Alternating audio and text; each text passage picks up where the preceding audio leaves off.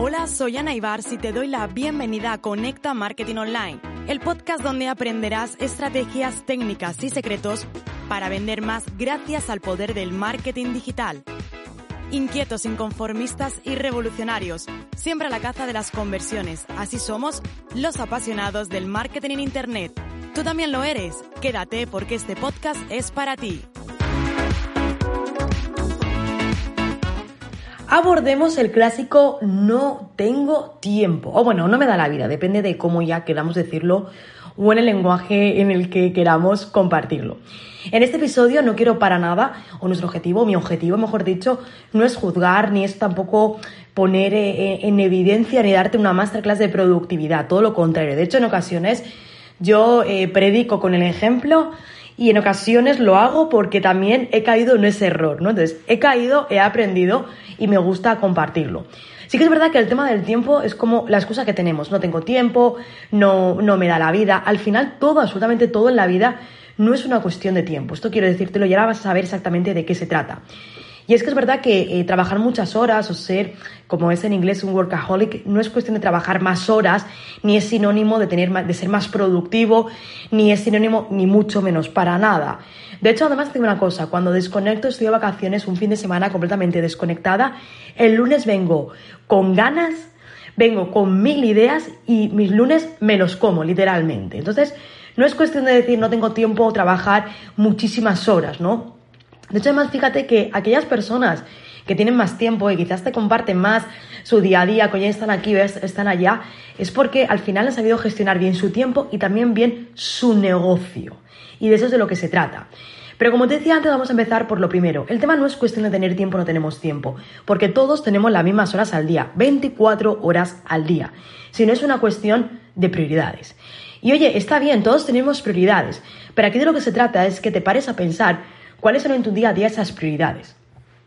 Se trata de que logres el equilibrio tan costoso de vida-trabajo, ese life-work balance que tanto necesitamos y que es fundamental.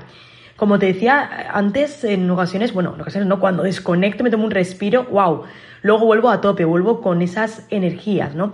Por ejemplo, a mí me encanta desconectar, irme con mis animales, con mis perros a un paseo a la playa, eso es desconexión e inspiración, no por 100, sino por mil.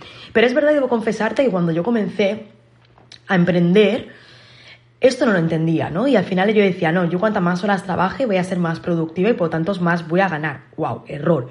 Y sobre todo cuando empecé a tener equipo fue uno de los grandes errores que cometí. Porque cuando tú tienes equipo, tú ya no eres uno más del equipo.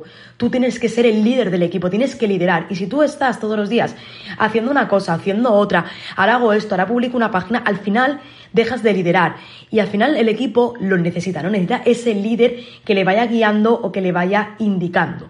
Entonces voy a darte algunos tips y consejos que yo puse en práctica para dejar de decir el no tengo tiempo y para realmente empezar a dejar las excusas, ¿no? Y tener la vida que siempre había querido, ¿no? Suena como un poco atópico, pero es verdad y es lo que me propuse en este 2021 y es lo que estoy consiguiendo finalizando 2021 y a por lo que voy a ir claramente más aún en, en 2022. Así que vamos a por ello. En primer lugar, da prioridad a lo que sea urgente y lo que no puede esperar.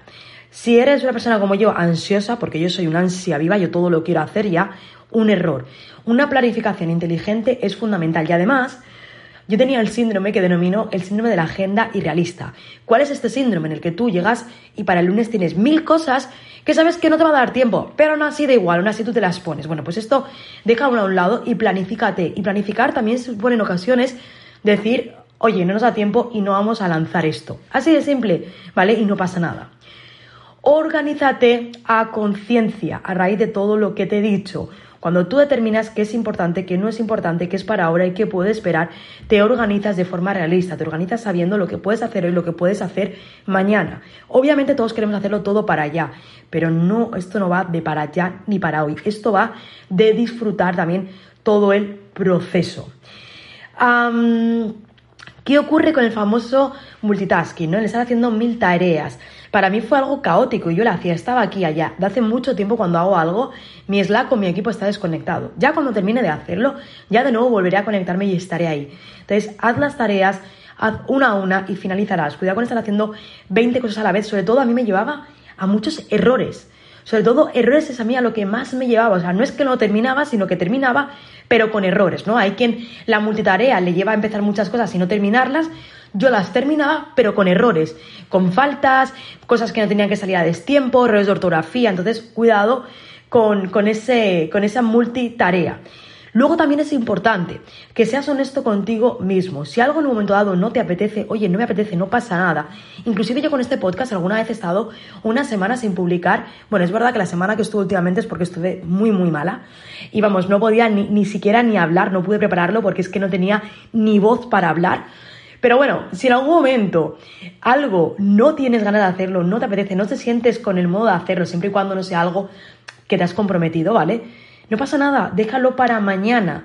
Hay una frase en español que, decimos en España, eh, mejor hacerlo hoy que hacerlo mañana. Yo hace tiempo que eso lo descarté. No es cuestión de hacerlo mejor hoy que mañana, es cuestión de hacerlo en tiempo y de hacerlo en forma, ¿no? Y al final de eso es de lo que se trata, de que lo hagas bien y en el tiempo en el que tú necesites. Y luego al final, en quinto lugar, que tu vida personal también esté en tu agenda. Si tú tienes que tienes a las 5 una reunión con un cliente, a las 2 una reunión con un cliente, que a las 6 de la tarde dentro de tu, de tu agenda esté el irte al gimnasio. Si no empiezas a ponerte tu vida personal dentro de tu agenda, entonces vas a estar siempre con la excusa de no tengo tiempo. Vas a estar una y otra vez siempre con esa misma excusa. Y por último, un extra, que te había dicho que era el último, pero no, voy a darte un extra, algo fundamental. Automatiza todo lo que puedas tu negocio. No quiere decir que tu negocio sea un robot, pero que automatices tu negocio en la medida, en lo posible. ¿Vale? Automatízalo todo lo que puedas. Eh, todo lo que sea de que te de respuestas de email, todo lo que sea de envío de facturas, intenta automatizar tu negocio al máximo. Eso te va a dar un respiro, ¿vale? Te va a dar un respiro para que tú puedas tener más tiempo para ti. Y luego también es importante, hay que identificar, bueno, esto es otro tip, pero te lo digo, hay que identificar aquellos clientes que buscan consumir tu tiempo, pero no buscan realmente tu servicio de ayuda. Por ejemplo, el típico email de ¿me pasas precios? No. No voy a ponerme a hacer un presupuesto que es personalizado para ti simplemente porque me digas quiero precio. Si realmente quieres precio y estás buscando, esto se lo decimos a nuestros clientes de la agencia, estás buscando precio, no somos una agencia barata, para nada. Ahora, damos resultados. Entonces, aquí depende de lo que tú quieras. Si quieres que sea barato o quieres resultados. Si buscas precio, nosotros no somos tu agencia y es una realidad. Y es así como te digo claro que he posicionado, aunque eso haya significado que muchos clientes nos hayan dicho que no, pero otros muchos nos han dicho que sí, eh, conteniendo al final, pues cuentas en las que invierten clientes que invierten al mes más de 100.000 euros. Y eso se consigue cuando tú pones también esos frenos. Entonces, no me niego completamente a que una persona de mi equipo eh, la ejecutiva de cuentas se ponga a enviar presupuestos a diestro y siniestro porque nos envía de quiero presupuesto. No. Entonces también entiende cuándo debes decir no y te va también a ayudar. Es que pierde un cliente, no es perder un cliente, es perder una persona que probablemente no iba a ser tu cliente en ningún momento. Otra cosa es que esa persona le digas, mira, mis presupuestos son personalizados y esa persona te diga, pues mira, vamos a sentarnos, te dejo la información porque me interesa. Ahora, si te dice, no, no, no tengo tiempo de decirte nada, tú pasas el presupuesto y yo lo veo, esa entonces te aseguro que no es tu cliente. Así que bueno, Espero que todos estos tips te hayan servido. Deja a un lado el no tengo tiempo, deja a un lado la excusa. Piensa de todos los consejos que te he dado y tips, porque es por lo que vas a empezar, ¿no? Como hablamos en otros episodios, hagamos este baby steps, ir poco a poco.